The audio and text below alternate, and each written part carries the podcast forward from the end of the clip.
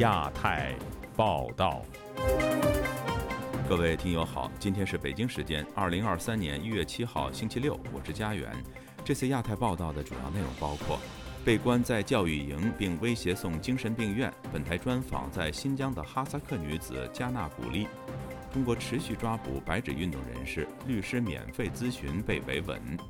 中国学者提醒六大僵尸化危机遭封杀；习近平听不进真话。疫情防控全面解封，半个月内中国院士频频离世。一名中国确诊旅在韩国逃逸被捕，引发网民热议。春运在即，中国民众抢购儿童防护面罩。接下来就请听这次节目的详细内容。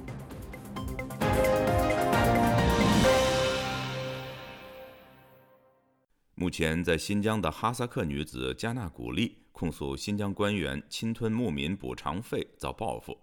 被关进看守所和再教育营两年，获释后，他持续替牧民维权，护照和绿卡被没收。近日更遭到警方恐吓送精神病院。他六号接受本台记者专访时，向外界求助，希望彻查地方官员的贪污事件，并希望早日离开中国。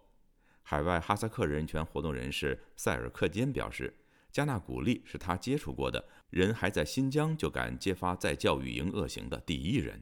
以下是本台记者夏小华发自台北的报道。我希望联合国人权理事会能够维护我的人权，全世界人权保护组织能够帮我尽快的得到护照。呃，我想去哈萨克斯坦或者其他国家就医。然后我们的这个最高层党中央听到我的声音和牧民的这生活状态，遏制这些腐败的官员。人在新疆的哈萨克人加纳古丽朱马泰六号透过自由亚洲电台求救。他说，他拥有哈萨克斯坦的绿卡，毕业于哈萨。克国立大学在新疆经营文化艺术传媒公司，自认中国和哈萨克友好，经常往返两地，拍制传递正能量的视频。二零一七年，他到乌鲁木齐参加一场企业峰会发表，返回哈萨克之后，被乌鲁木齐的官员以获得奖助和商讨示范区需要他反中签字的幌子诱骗他回中国，为了被栽赃涉案，关进集中营。加纳古丽说，他替新疆牧民维权而被盯上。乌鲁木齐地方政府建设高速公路、水电站，占用牧民土地。他认为补偿费过低、文件过多，而且繁琐，导致牧民失去了草原，得不到符合物价标准的补助金额。部分的补偿金更遭到官员侵占。加纳古丽说，在那信里面，我都提出过，乌鲁木齐县长期、长期的用这种方式，用打压老百姓牧民的方式，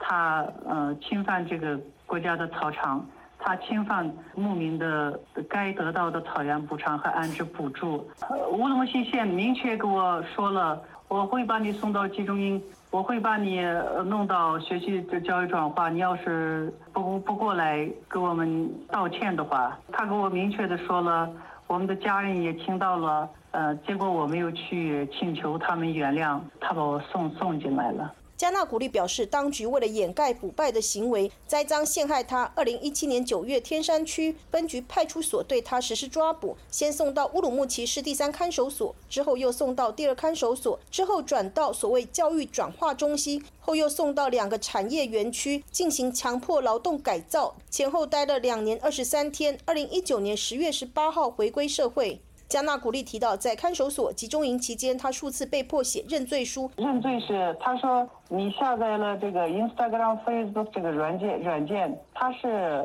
持有宣扬恐怖主义、极端主义的软件。然后他还说，你在这上面下载了念经的女士的照片，然后你的思想是犯了错误了，希望党和政府给个出路。你就这样给给给认罪？我说为什么要这样认罪？我根本就没有做过。虽然我手机上就 Instagram、Facebook，但是我没有注册过，没有使用过。我为什么是犯人？他坚持没有做错事，专案组为了罗织罪名，最后他被定罪为妨害公务。加纳古丽指出，在所谓在教育转化中心被要求唱红歌，我们唱呢，像这种。歌颂这种祖国啊，呃，歌颂共产党啊。那每天还做什么？开始学了这个拼音，波破莫佛开始了，学了很长一段时间法律知识呀，新疆维吾尔自治区集团化条例呀，中国历史、新疆历史。他说他被针扎，手脚、肚子上都被扎，医护人员还围着他拧针，喂他不明的药品。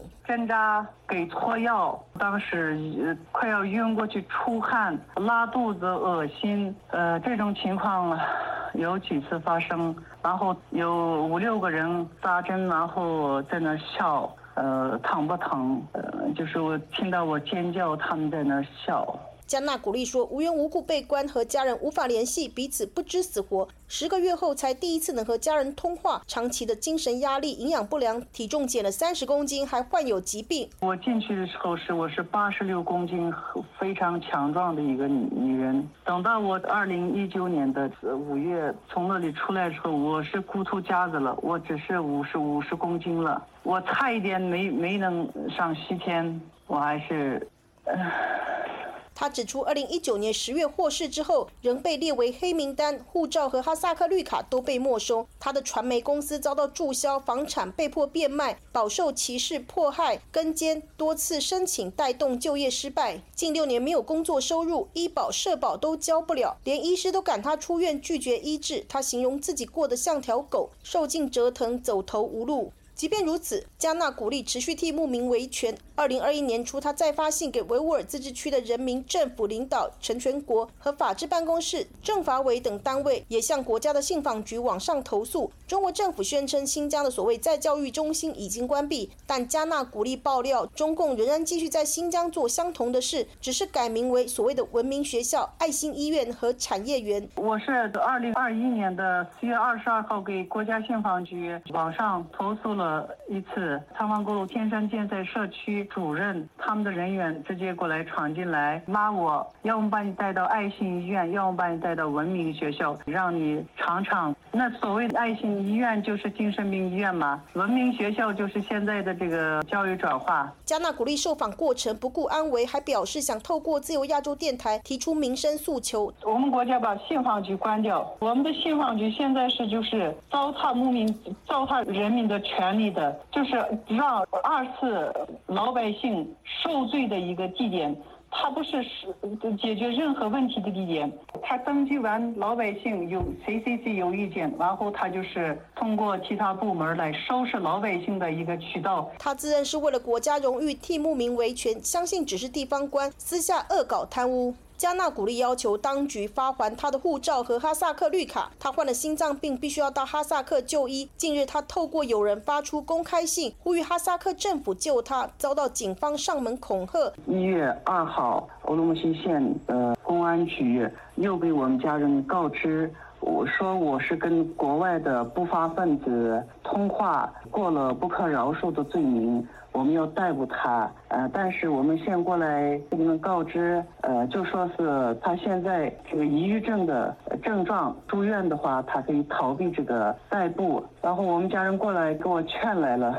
但是我说我不去，我是正常人，我不去。精神病医院该去的人去，我不去，因为他们无视国家法律，无视牧民的利益，想干啥干啥。乌鲁木齐县和这个乌鲁木齐市政府认为他们是天下第一，他们怎样滥用职权是他们的自由，国家法律、国家宪法跟他们没有关系。这样的人才是抑郁，这样的人才是有病。呃，想去他们去，我不去，我坚决不去。加纳鼓励呼吁联合国人权理事会以及国际人权组织维护他的人权，呼吁党中央到新疆视察牧民的状态，彻查贪官。近日广发推特为加纳鼓励求救的哈萨克人权志愿者组织创办人塞尔克坚六号接受自由亚洲电台采访指出，他人在人还在乌鲁木齐啊，这可是在这个在教育集中营呃历史上是头一次呀，人还没离开中国，人还没离开新疆，他就开始要把所有的他的精力就开始要补光了。塞尔克坚强调，电话录音里面我都跟他说，你是我见过的最勇敢的人，你是第一个站出来了，而且。他自己把把这些事要公布于众的，他不像个人，他在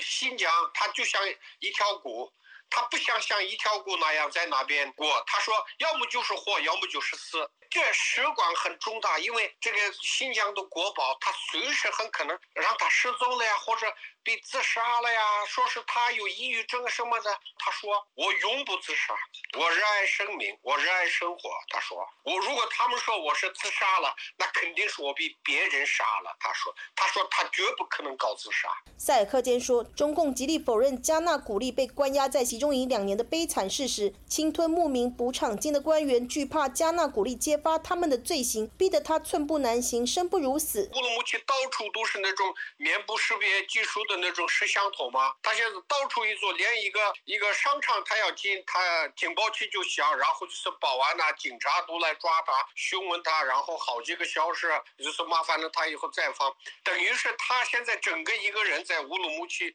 就好像是生活在地狱那样。塞尔克坚表示，加纳古力曾在哈萨克斯坦国家电视台任编辑，也曾采及录。制一千多个小时的哈萨克族早就失传的民族音乐，并登台演出，在当地是小有名气的译文工作者。他已经四十五岁，认为这六年在中国浪费青春，希望尽快能够返回哈萨克，在有生之年能够结婚生子，过正常幸福的人生。呼吁国际能够营救他离开中国。自由亚洲电台记者夏小华台北报道。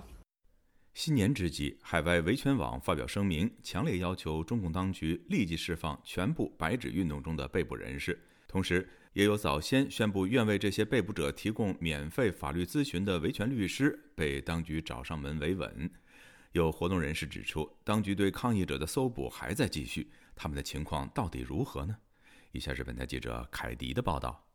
一月五号，维权网发表声明，指出中国当局已经对防疫政策作出调整，这也证明之前强行封控政策的不可行。游行示威是公民基本权利，维权网希望中国当局能够尊重本国法律，践行其人权承诺，尽快将白纸运动被捕者全部无条件释放。声明中列举了已知姓名的三十二人，其中包括杨子晶、李康梦、曹芷欣、杨柳等人。其中有的已被取保候审，有的依然下落不明。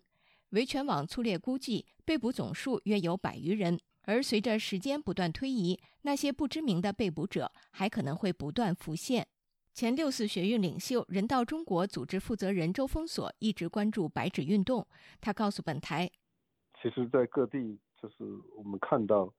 一边呢，官方制造一些消息，另外一方面也有一些人好像被取保。”但是同时呢，呃，这个网还一直是在慢慢扩大中间，就是也有不断的有新的人被捕。呃，我们可以确认的就是在，呃，北京，呃，最近也有人被抓。出于安全原因，一位为白纸运动参与者提供免费法律咨询的律师匿名告诉本台，他接触的案例中共有四名人士被捕，四个人被抓，有两个已经取保出来了，还有两个还还没消息。这位律师认为，海外必须持续对那些被关押者给予关注，因为当局不会放松这件事情。除了关注白纸运动被关押者，那些为他们提供免费法律咨询的律师也处境堪忧。一月六号一早，一直为白纸运动被捕者提供法律咨询的王胜生律师，透过微信发出消息说，中原分局的来敲门了。当晚，本台记者联络到身在河南郑州的王胜生律师，了解到他现在依然平安。他也讲述了事情发生经过。今天早晨上午，就是突然有人就是敲门，然后说是中原分局的。哎，我就说，哎，怎么回事？中原分局的来找我干什么？他们就说上面交代个任务，要过来核验一下我的情况，然后确认我人是在这儿的。我想就是要落实一下，就是一个呃维稳责任，就是谁来负责我。王胜生追问到访的四名警察，因为什么事情他们要来落实情况？警察避而不答。王胜生分析，这应该和他前一天与白纸运动的一位被捕者家属联络有关。昨天的时候，之前咨询我的一个，他被刑拘了。然后昨天早晨的时候，他的妈妈突然给我打电话，我但是我当时没接到，但是我猜到说有可能是家里来人了，应该是来警察了，有点紧张，不知道怎么应对，他就突然打电话给我。然后我打过去之后，那边就有好几个人在说话，一个男的，然后就接了我的电话，然后几秒钟就给我挂了。王胜生说：“警察应该在这位母亲家中很久，直到当天下午，这位母亲才回电告诉他已经没事了。我说是他们来找你来维稳的了。他说是，他说嗯，告诉我过我，说孩子在那儿挺好的，表现也挺好的，让我安心，就让我安心在家等。这意思就是不要让他再跟别人联系，别或者是别的家属联系，应该是类似这种情况。王胜生说，由于恐惧，这位家属之后不再和他打电话联络，而只透过简单文字、语音提到案子近况。他就是说，哎呀，律师没有会见到，因为 号太难了，老是约不上会见，还没有见到他孩子。前六四学运领袖周峰所告诉本台，在中国这种高压统治下。很多被捕者家属都比较犹豫，甚至不愿找律师，这就给官方很大优势，可以让这些人完全消失而不被外界知道。尽管现在各种名单都有一些公布，但是我们可以呃认为公布的还只是少数，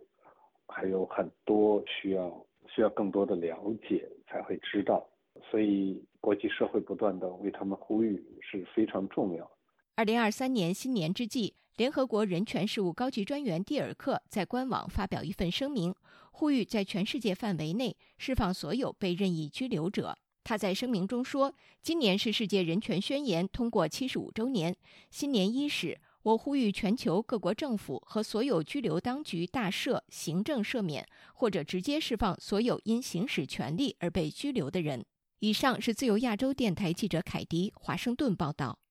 中国经济学家魏佳宁日前提出警告：伴随经济下行，中国经济在市场、企业、银行、央行、财政和政府方面出现所谓僵尸化风险。该篇文章已经遭全网封杀。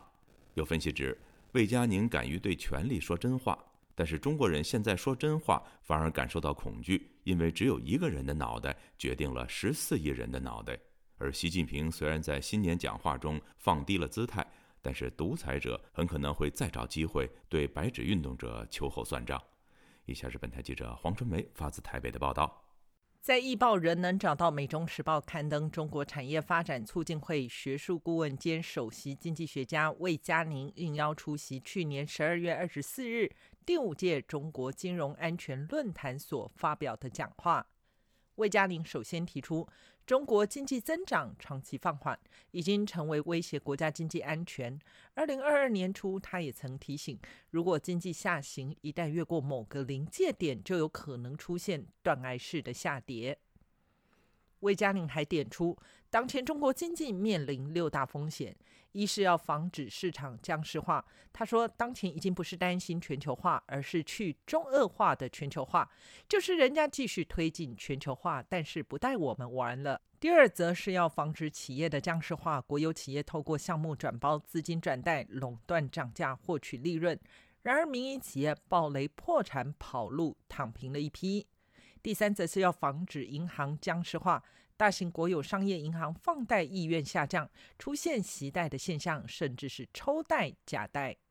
第四，则是要防止央行僵尸化，一方面是企业习借，另一方面银行袭贷，导致货币政策失灵。魏佳宁点出，最后可能导致滞胀的风险。第五，则要防止财政的僵尸化。最后一点，则是要防止政府的僵尸化。由于目前决策重心偏高，必然导致下面政策左右摇摆。从一个极端摆到另外一个极端，魏佳宁以清零政策放开为例，点出三大问题：时机不对，姿势不对，最后是方式不对，没有做好准备。政治大学国关中心研究员宋国成在本台《亚洲很想聊》节目中提出，现代防疫观念是压平曲线，目的是延缓骤然染疫的高峰。但是中国核酸风控隔离并不是科学做法，把人与病毒隔离，人没有免疫力，病毒也没有消除，一旦骤然开放，就造成大规模的感染和死亡。他还敢于对权力说真话啊！呃，这样的一种勇气呢，其实跟啊武汉肺炎爆发的时候的李文亮先生的精神是一致的啊。呃，但是我也要强调，就是说今天这个中国的社会啊，已经到了一种就是寒蝉化的这个社会啊。呃，今天好像只有讲真话。呃，讲假话，我才能敢于理直气壮。中国公民力量创办人杨建立在节目中分析，李文亮事件之后，中国网络出现一次起义，中共政权言论瞬间处于劣势，习近平感受情势危机。在李文亮去世后十天左右，中共中央政治局常委会议，习近平讲到我们工作存在问题，这对永不认错的领导人很罕见。尽管习近平一度放软身段，但是很快就反扑压制反对言论，而白纸运动又来到新的转折。习近平这三个字的概念已经不一样了，啊，这个表达的空间增大，呃，民众。包括像魏佳宁这样的以前党内的精英学者的这个胆量也增大，因为的恐惧在降低。杨建立进一步分析，习近平提出两个互不否定，前三十年跟后三十年不矛盾，把矛盾同时政治正确化，那共产党的工具箱就多了，需要政治控制就用矛，需要经济发展就用盾。拳斗方面是个高才，非常有能力，无尺寸之功。今天能够把政治的权力控制到这个这样的程度，还不是一般的有能力的人。但是另一方面，在经济政策和社会政策方面，我们发现他过去的十年可以说一个失败接着一个失败。当政治受挫、权威降低时，杨建立分析，习近平需要借着经济反弹恢复威望。放平是消耗国家资源最小的做法。未来中国经济增长最大的压力是养老。目前疫情中死掉是他们认为所谓的负担。再者，政治反弹方面，虽然已经清理掉对手，亲信可能成为他未来的心腹大患。他预期习近平将借机对白纸运动参与者进行秋后算账，否则将有隐患。自由亚洲电台记者黄春梅台北报道。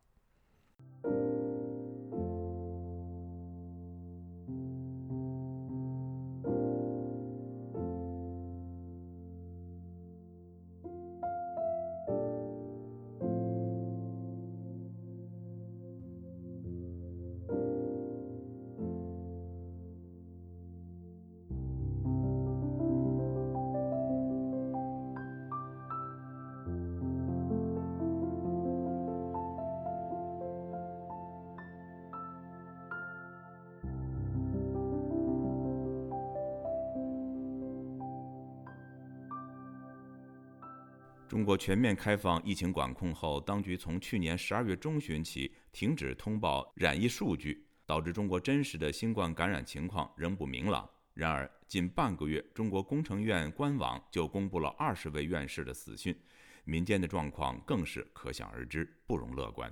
以下是本台记者经纬的整理报道。据中央社六日报道，在过去半个月里，中国工程院官网就发布了二十位院士的讣告，等同于去年一至十一月的死亡人数，远超过二一年全年的十三位院士死亡。据统计，近期讣告中最年长的是小儿外科专家张金哲，终年一百零二岁；最年轻的是计量学专家李天初，终年七十七岁。已故院士名单显示，去年一至十一月共有二十位院士离世，而二一年有十三位院士离世，包括著名的杂交水稻之父袁隆平。据统计，去年十二月二十一日至二十五日，短短六天内就有十六位两院院士离世。中国科学院院士和中国工程院院士均为终身荣誉，是中国分别在科学技术和工程技术方面设立的最高学术称号，并称两院院士。本台近期也援引原政法大学教授滕彪的消息指出，中国外交界已有超过六十位老干部在全面放松疫情防控后去世。解封以来，年长的院士及高层干部频频离世，令外界议论纷纷。自优化防疫管控新十条出台以来，中共当局加快全面解封的步伐。《华尔街日报》日前援引专家分析指出，中国全面放松防疫管控可能会迎来新一波疫情高峰，可能会使社会陷入混乱，并导致超过百万人死亡。近日，中共一位正部级老干部因染疫去世，子女发文记录了全程，在中国互联网上引发关注。该文章描述了八宝山墓地电话永远占线、棺材不够用、高价火化等情况。文章写道：“这是我亲身的经历。现在还有多少普通百姓在凛冽的寒风里，为死去的亲人找不到太平间着急，为找不到棺材捶胸顿足，为找不到火葬场嚎啕大哭。芳芳日记写的，在北京都应验了。”截止发稿，本台无法独立核实发文人的相关信息。中央社援引南华早报的消息透露，中国院士享有国家副部长级别的医疗待遇，但近期医院人满为患，即使是院士能够在医院里找到空床位也是幸运。而院士的优先就医也会导致普通群众间医疗挤兑的发生。自由亚洲电台记者金武伟综合报道。近日，一名抵达韩国的中国旅客因新冠确诊后逃避隔离，遭到警方拘捕。该事件在中国互联网上引发热议。以下是本台记者陈子飞的报道。韩国媒体周四广泛报道，一名确诊的中国旅客在机场被检验阳性之后，拒绝隔离，逃跑两天后被拘捕的事件。根据多家媒体引说，仁川警察厅表示，被拘捕的男子四十一岁。韩国警方翻看监视器的画面，发现该男子曾到超市购物，再坐车到首尔，其后被发现在首尔一家酒店出现。该名中国男子被拘捕后被带往调查，押送的警员都穿上整套的防疫服。该名男子则穿着背后写有 “Made in China” 无敌字句的外衣。在场守候的韩国记者用中文问他为何要逃跑，为何要到韩国，他都没有回应。韩方表示，该名旅客可能被判处一年以下的徒刑或罚款一千万韩元，大约五万多的人民币。韩联社周五报道，韩国政府官员表明，会对该名逃避防疫被逮捕的中国旅客依法依规严肃问责。报道也引说，韩国官方消息表示，从周四开始，要求中国入境人士登机之前要提供阴性的证明。新安排实施的首天，每八名来自中国入境的旅客。便有一人抵达后被发现确诊，但比例已经比之前一天大幅下降。韩国启明大学社会学助理教授陈国良对本台表示，韩国民众早已高度关注中国疫情的爆发，韩国政府收紧对中国旅客入境的要求，也是回应民意的做法。又说，韩国首次发生有确诊的入境者逃走的事件，所以大家都特别关注和讨论，媒体也有广泛报道。誒係好奇怪啊，因为韩国一一直以嚟咧都冇。民众对事件都觉得很奇怪，韩国一直以来没有完全封关，但从来没有发生阳性确诊者逃走的事件，所以事件引起民众关注和讨论。所有媒体也有报道，相信这种如此不负责任的行为会使当地人对中国旅客的印象更差。中国旅客逃走被拘捕的事件也成为中国网民热议的话题，但评论出现两极化。有网民批评逃走被拘捕的中国旅客让中国人丢脸，但批评韩国的声音也不小。有网民骂韩国政府是为了做防疫生意才要中国旅客做核酸，又说强迫确诊者隔离，反映韩国是不民主、不自由、不尊重人权的国家。时事评论员方源表示，中国旅客到任何的国家都应该遵守当地的法律，但从中国网民的反应可见，他们对国与国之间如何称为对等。有错误的解读和认知。我们现在对这种疫情的扩散呢，从上到下，从行政到民众，进行了一个政治化的解读，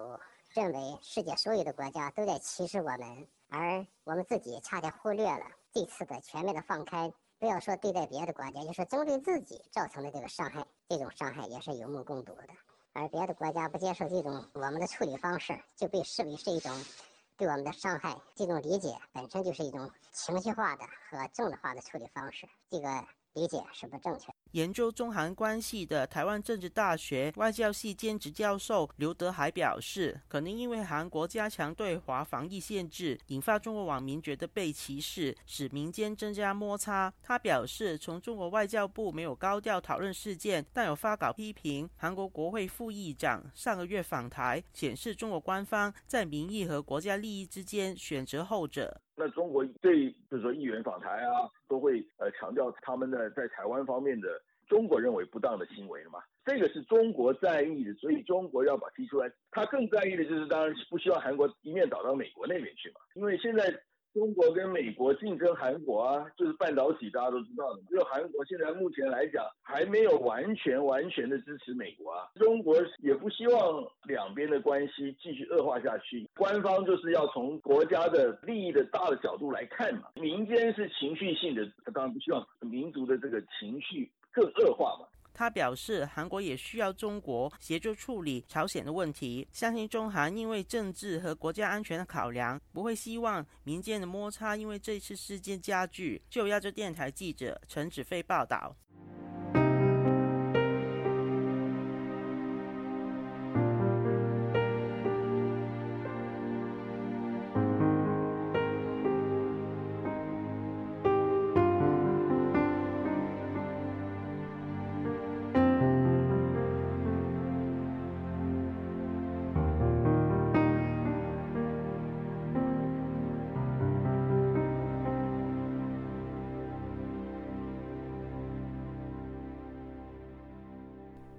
春运临近，新冠疫情持续蔓延，儿童防护面罩也成为热门的网购商品。在北京地区，对于儿童防护面罩的网上搜索，甚至超过了春运旅客大量消费的方便面。详情，请听本台记者孙成的报道。根据中国网络购物平台京东新百货在一月五日发布的消息，在一周以来，儿童防护面罩的销售比去年同比增长三十五倍，婴儿防护面罩则同比增长三十二倍。来自重庆的罗先生的家人中，就有即将通过春运从沿海回到家乡的成员。他表示，人们热衷于购买这些儿童、婴儿防护面罩的原因是出于恐慌。其实小孩子感染的情况不是那么严重，但是内地因为医疗资源比较匮乏，然后生了病进医院很困难，所以大家会有一种恐慌，会去购买这些面罩。他也告诉记者，目前其实还不是人们最恐慌的时候。我家里的话，很多人已经感染过了，尤其是老年人症状很厉害。大家最恐慌的时候其实已经过了，对春运还不会特别紧张。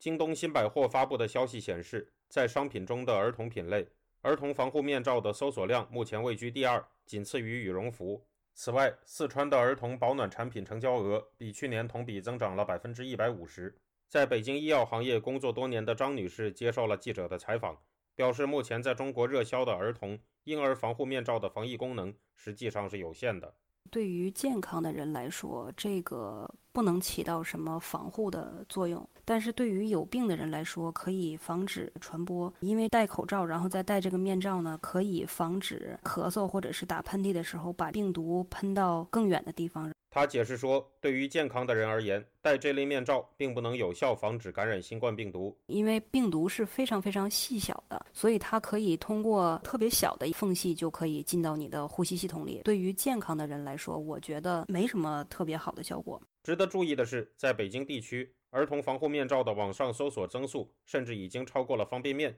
在微博，北京儿童防护面罩搜索超过方便面已经成为热搜话题。到目前为止，获得了一点一亿的阅读次数。而在往年，方便面是中国春运旅客大量消费的商品。一位不愿意透露姓名，在深圳多年从事电商行业的受访者告诉记者，根据他所了解的情况，近年来中国的家长在带小孩乘坐公共交通工具时，不少人有给小孩戴上防护面罩的习惯。他认为，目前这种面罩大量出售的情形和中国消费者在恐慌之下的囤货习惯有关。由于他是以文字方式接受记者采访的，因此他的话由我的同事代为读出。因为防疫一下子放开了，好多人都感染了，所以怕小朋友感染，很多家长都囤货。中国人有一种囤货的习惯，面罩的经销商这次也看到了商机。张女士则表示，人们热衷于购买这类面罩是出于恐慌和跟风的心态。人们比较恐慌、跟风，比如说有一个人戴了，然后说什么效果挺好的，开始在人群中传播的话，其他的人也会相信这个问题。自由亚洲电台记者孙成，旧金山报道。台湾从今年元旦起，针对中国入境航班旅客实施 PCR 核酸检测。台湾的中央流行疫情指挥中心六号公布最新定序结果，首日入境阳性个案定序出三种变异病毒。目前入境的中国旅客阳性率大约两成。请听记者黄春梅发自台北的报道。因应中国一月八号起取消入境隔离政策，台湾的疫情指挥中心除了持续不开放中国观光客来台之外，从今年元旦起实施为期一个月。中国航班乘客加强检疫专案，针对中国北京、上海、成都、厦门四个直航航线入境，以及金马小三通的乘客入境时，必须在机场或港口进行唾液 PCR 核酸筛检。疫情指挥中心发言人庄仁祥表示，一月一日起，从中国大陆来的阳性个案有一百多件，指挥中心针对 CT 值二十六以下的十多件进行定序，目前以 BA 五点二、BF 七为主，另外有少数 BA 五点一，都是已知而且常见的病毒株。庄仁祥指出，从一号到四号已经进行将近四千件的唾液核酸检测，其中有八百五十二件阳性，阳性率大约在百分之二十点六。他提到，观察这四天中国入境旅客阳性率大约在百分之十七点九到百分之二十五之间挪移，影响每天的阳性率变化。主要跟旅客从中国哪个地区来，而当地的感染状况有关，也证实中国去年十二月至今的确有一波流行。台湾目前从中国入境，绝大多数是台湾人返乡。在前日的记者会中，有媒体问及，目前欧美也有一波 BQ.1、XBB 等变异株亚型的流行，为什么没有针对欧美国家做核酸和定序？指挥中心指挥官王必胜表示，上述并非新的变异株亚型，其特点也都已经熟悉。但是我们对于未知而且这个具有威胁性的这个变种病毒，好，那这个我们是希望透过这样的方式能够早期把它监测出来，好，所以我们还不知道有没有这样的病毒，但是我们担心会有，就像全世界各国也在担心这件事情。台湾大学公共学院教授詹长全对本台表示。他不检测或者检测也没有公布，所以境外的他们入境别的国家检测就是。有部分专家判断，中国的疫情将在两个月内达到高峰。詹长全表示，欧米克戎疫情是一波接一波，并不会高起高落。以台湾为例，疫情反复已经持续八九个月，新加坡、日本亦是如此。中国幅员广大，加上城乡差距，不可能两个月就结束。《纽约时报》一篇报道采访北京分社社长博凯斯表示，二零二零年初疫情刚出现时，中国没有做更多的准备应对政策方向的转变，疫苗接种在春季末就接近停滞，许多老年人根本没打上。他写道：“中国正在经历可怕的感染新增，但城市都在鼓励民众在三周内即将到来的春节出游，可能会看到农村地区的感染激增。”那里的许多居民都是老年人。中国第一财经记者采访中发现，中国从去年十二月十四日起开启农村退烧救助行动，项目方通过收集社交平台上各地农村求助的信息。然而，目前乡村的老人声音很难被听见，因为信息停滞，他们很难比城市居民更快储备发烧药品。目前，中国乡村六十岁以上的老人约有一点二亿人，而六十五岁以上的老人约有九千零三十七万人。自由亚洲电台记者黄春梅台北报道。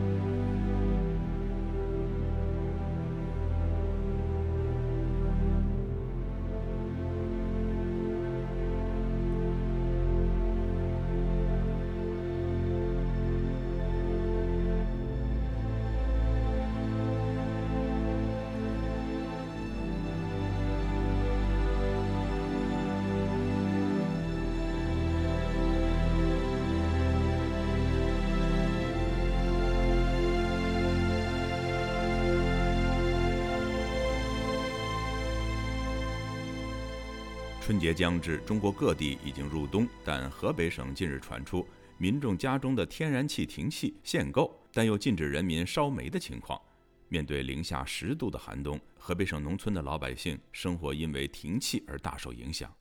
以下是本台记者唐媛媛的报道。财新网报道，今日河北省多地皆传出天然气停气限购的情况。河北省邢台市柏乡县内部乡三村村民郭玉波便告诉财新网，当地自去年入冬开始便屡屡停气。他说。晚上十二点到早上六点，燃气公司就停气了。白天偶尔也会断气，到饭点才能供上气。现在河北省夜间气温零下十三十四度，老人孩子怎么挨得过去？郭玉波表示，除了停气，燃气公司还对天然气进行限购。从去年十一月起，当地居民每个月只能购买两百立方米的天然气，这样的天然气量只够民众做饭，并无法供暖。郭玉波还指出，当民众真的觉得供气不足，想多申购购天然气时，需要排很久的队，并且一次仅能购买到一百立方米天然气。此外，购买到的天然气还有质量问题，有时燃气的火焰会从温度较高的蓝火变成温度较低的红火，导致民众连煮饭都遇到困难。财新网的报道指出，出现停气限购问题，是因为掌握上游气源的国企以非居民用气价格，将天然气以较高的价格卖给下游的城市燃气公司。但是城市燃气公司对民众的天然气售价受到政府管制，只能以较低的价格贩售，这让下游公司亏本，而只能选择断供或限购。纽约城市大学政治系教授夏明在接受本台采访时告诉记者，河北省会出现停气，其实背后具有结构性的能源缺乏问题，这其中与贸易战、乌俄战争、中国干旱等多重因素有关。嗯，其实中国那个嗯河北，那么它现在那个缺天然气，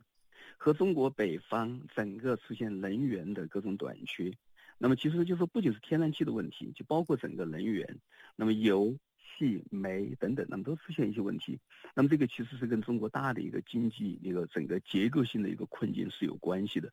呃，因为我们看到，呃，不仅是中国那个在过去呢，呃，跟那个澳大利亚这些国家打就是贸易战，那么呃，就是抵制他们的出口。那么不从澳大利亚那个进口煤炭等等，那么其实呢就给中国经济呢带来了很多的就是压力，因为澳大利亚的优质煤、便宜煤给中国的沿海呢带来了很多的就是那个帮助。夏明表示，那么另外一方面呢，呃，因为就是有乌克兰战争呢。那么乌克兰战争并不是说影响了，就是对中国的石油的直接的或者天然气的直接供给。其实中国跟那个印度啊，在这个过程中，其实大量的是在购买那个呃俄国的那个石油跟天然气的。所以乌克兰战争应该说给中国跟印度这些国家了，恐怕带来的是一种利好，而不是一种就是说那个像西欧那个出现的天然气的危机。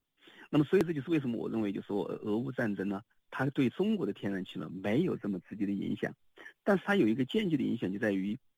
因为俄乌战争的爆发，那么使得全球的能源价格的上涨，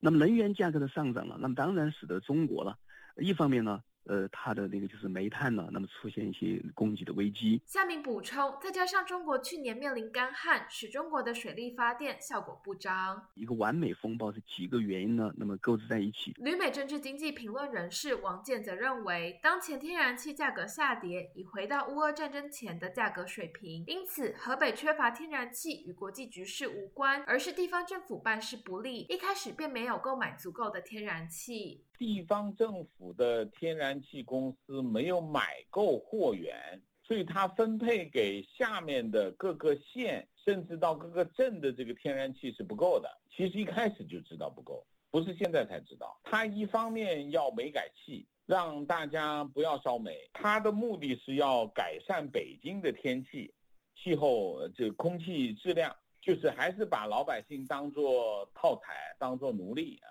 其实跟老百姓有没有关系？没啥关系。北京的空气不好，空气质量不好，核心的问题并不是老百姓烧煤的问题，核心的问题是北京的呃北河北的钢厂。河北有集中了中国密度最高的钢铁厂，这是北京空气质量的核心问题。当然，共产党从来不说这个故事。夏明指出，缺乏天然气的情况不会冻死百姓，因为百姓会以土方法想办法取暖生存。不过，地方政府查气禁止这些土方法的政策，恐怕会引起农民对地方政府的抗争。那么，他的土办法呢，无非呢就是把那个麦秸秆呢、玉米秆呢，那么还有各种就是从林地里边那个收的各种树叶或者树干呢、枯枝等等呢，那么会把它拿来烧。那么另外的话呢，会有那个煤炭，呃，而煤炭的话，它不管它污染会那个就是高还是低，那么是低质煤还是优质煤，那么煤球呢也都可以那个会偷偷的烧，老百姓会想尽一切办法要活下去，这是毫无疑问的。但是另一方面呢，你会发现呢，地方的干部呢，那么他又会去收缴煤球炉或者禁止烧麦秸秆，那么因为他要保证北京呢，那么要有就是那个就是蓝天白云，那么所以呢，最后你会发现呢。这里面在地方层级呢，矛盾冲突呢会很大。自由亚洲电台记者唐媛媛华盛顿报道。中国自全面开放疫情管控以来，疫情高峰近在咫尺。今年中国经济能否恢复往日高速增长，备受外界关注。国际货币基金组织总裁近日表示，今年中国经济将受疫情反弹影响继续萎靡，甚至会拖累全球经济。以下是记者经纬的综合报道。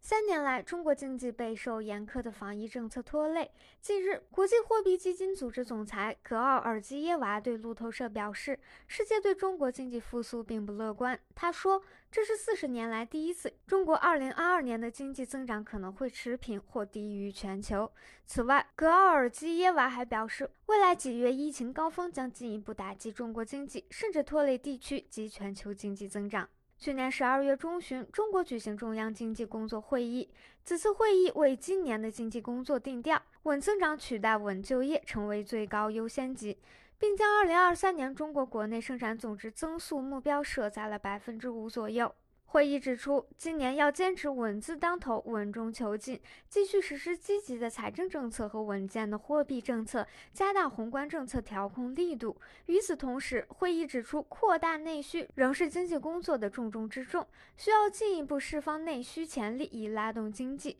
外界预期，中国今年会有更大规模刺激经济复苏。自新冠疫情爆发以来，中国经济萎缩，股市下行，市场信心不足，还面临着国内外需求下滑的双重打击，形势不容乐观。英国广播公司日前援引《经济学人》智库经济分析师徐天成指出，中国的官员们显然非常担心财政可持续性，因为地方政府债务风险在会议声明中不同寻常地出现了三次。我注意到他们在文件中删除了减税的提法，这进一步表明他们不希望将政府财政绷得太紧。去年十二月下旬，全球性金融服务机构野村发布了对中国经济和全球主要市场的二零二三年前景展望分析。该分析指出，中国经济复苏将在今年下半年表现得更有力度。证券日报引述野村中国首席经济学家陆挺的话说。对二零二三年总体持乐观态度，中国的国内生产总值增长也会迎来较大幅度的反弹，尤其是在今年下半年。去年十月，国际货币基金组织下调了二零二三年全球经济增长的前景，并屡屡下调中国二零二二年国内生产总值增幅。此外，该机构还预计中国今年国内生产总值增长率将加速至百分之四点四。但格奥尔基耶娃告诉路透社，国际货币基金组织将在本月晚些举行世界经济论坛，届时可能会再次下调有关中国和全球经济增长前景预期。自由亚洲电台记者金伟综合报道。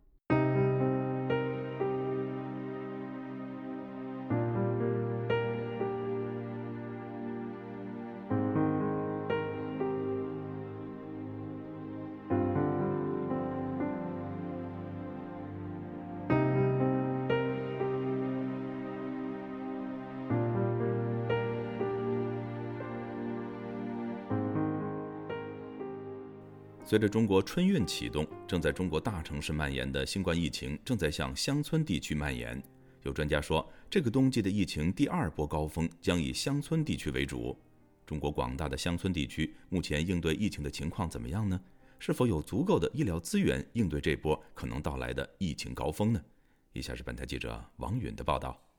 乡村地区的疫情蔓延，其实早在之前至少半个月就已经发生了。湖南省高平镇卫生院的一位医生，一月四号晚匿名告诉本台，为了应对广泛的新冠疫情，卫生院已经捉襟见肘，很拥挤，很拥挤，基本上没有床位，要排队，要预约，人手不够，我们都没有休息，半个月都没有休息，我们都是有时候发烧不严重的话，还是继续上班啊。他强调，目前就诊的多数是有基础病的老人，在缺少医护人手的同时。药物和医疗手段的匮乏也是乡村医院面临的难题。重庆荣昌区下辖的铜鼓镇卫生院一位医生匿名告诉本台，包括卫生院在内，本地对于新冠感染的针对性药物都极度缺乏。新冠它是个抗病，那是个病毒感染的一个疾病，你抗病毒的肯定要有噻。嗯。现在我们医院输液的就只有利巴韦定一种。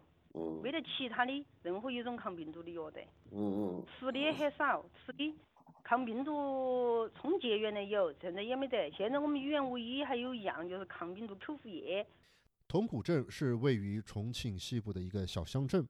到二零一八年时，该镇的户籍人口约一万七千人。据这位医生介绍，卫生院仅配有两名医生和两名护士，难以处理一些危重病例。遇到乡镇医院无法处理的情况时，新冠阳性病人有时不得不通过自己的渠道寻求到更大的地方去求医。身在广州的一位医生出于安全考虑，匿名告诉本台，他的亲戚多数在乡下，但乡镇一级的医院显然对新冠疫情缺乏准备。我现在都有两个从乡下管到那个那个城里来治疗的，嗯，呃，新冠爆发之后的这些。这些，比如发热呀，这些等等啊，这东西啊，缺乏都有什么办法？很多是连那个静脉给药的这个退烧药都是没有的。对于春运可能带来的又一波感染潮，乡村似乎更缺少准备。前述那位湖南高平镇卫生院的医生面对这个问题显得很疲惫。他说：“我们已经达到了极限了，如果是实在是要的话，要上级支援，到上级医院去啊。”嗯，中国政府方面对于乡村面临的疫情挑战显然是有认知的。去年十二月七号，中国国务院联防联控机制就发布文件，要求乡镇卫生院对辖区内老年人、合并基础病等特殊病人实施健康监测，提前摸清底数，根据健康风险等级实施分级健康管理。但政府的这些政策宣导。落在遥远的乡村，似乎并没有多少回响。长期在医药领域工作的一位先生，化名陆青，接受本台采访时表示，并不看好中国政府最近所宣导的种种对乡村的支援措施。以下为同事配音：各级财政，包括地方财政和中央财政，都没钱了。他们其实是缺乏更多的资源来进行保障和治理的。但他说，应对疫情的困难并不是不能解决，关键是中国政府要有诚意。中国政府如果是真正的把人民生命健康放在第一位，只要放开对默沙东和辉瑞等外国公司的新冠药物的管制，并接受国际援助，就可以解决相当比例的重症和死亡问题。自由亚洲电台王允华盛顿报道。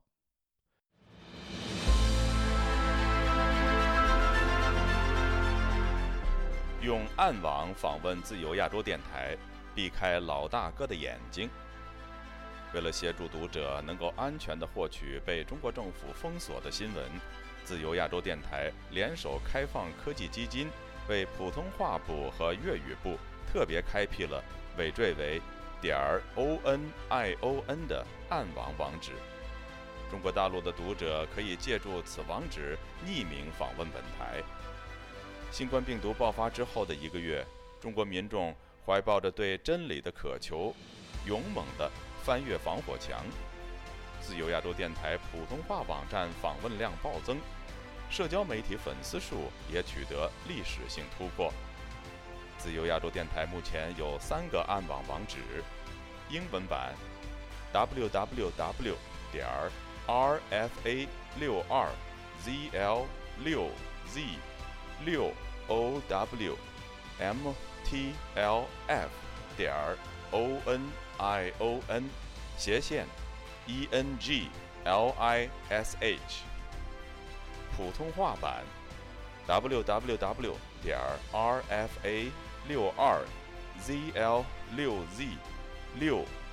o w m t l f 点 o n i o n 斜线 m a n d a r i n 粤语版。W w w 点 r f a 六二 z l 六 z 六 o w m t l f 点 o n i o n 斜线。C a n t o n e s e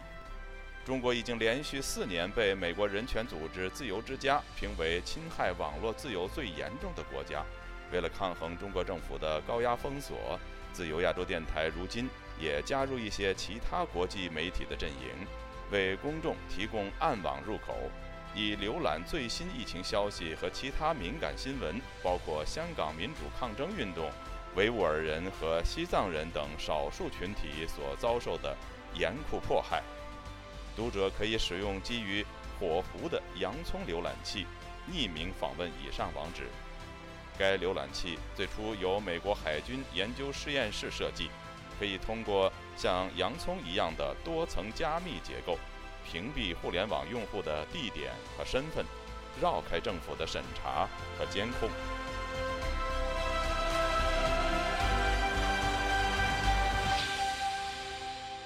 听众朋友，接下来我们再关注几条其他方面的消息。上海市政府星期五指出。自二零二三年一月八号开始，上海将取消核酸检测免费的政策。伴随防疫松绑，中国的出入境管制也逐渐取消，但多国陆续要求自中国入境的旅客在登机前要交检测阴性证明。这笔开销很快得由民众自掏腰包。上海民众在即将到来的周末就不再享有免费核酸检测。中国防疫所谓“躺平式”松绑后，官方公布的感染死亡人数很少，仅三十人。而根据中国工程院官网，过去半个月就有二十位院士离世，相当于二零二二年一至十一月的死亡人数，超过二零二一年全年的十三人死亡。据路透社五号消息，继多国之后，希腊两名政府官员星期四表示，从中国飞往希腊的航空旅客。必须证明他们在抵达前四十八小时的新冠检测呈阴性。这项新要求将很快宣布。星期三，欧盟综合政治危机应对小组建议成员国实施限制措施。他的决定通常会在几天内公布，但周五是希腊的公共假期。一位不愿意透露姓名的官员在内阁会议后告诉路透社记者，希腊将要求来自中国的旅客进行新冠测试。一位卫生官员证实了这一决定。他还强烈建议从中国搭乘过境航班的旅客戴上口罩。在中国疫情加剧之际，世界卫生组织五号在每周报告中说，中国所通报的一月一号至今的新冠病毒疾病一周新增病例为二十一万八千零十九起。根据路透社报道，中国通报三号新增死亡病例为五起，是官方公布的死亡人数增加到五千二百五十八人。就全球标准而言，这是非常低的感染死亡人数。听众朋友，这次第二台报道播送完了，谢谢收听，再会。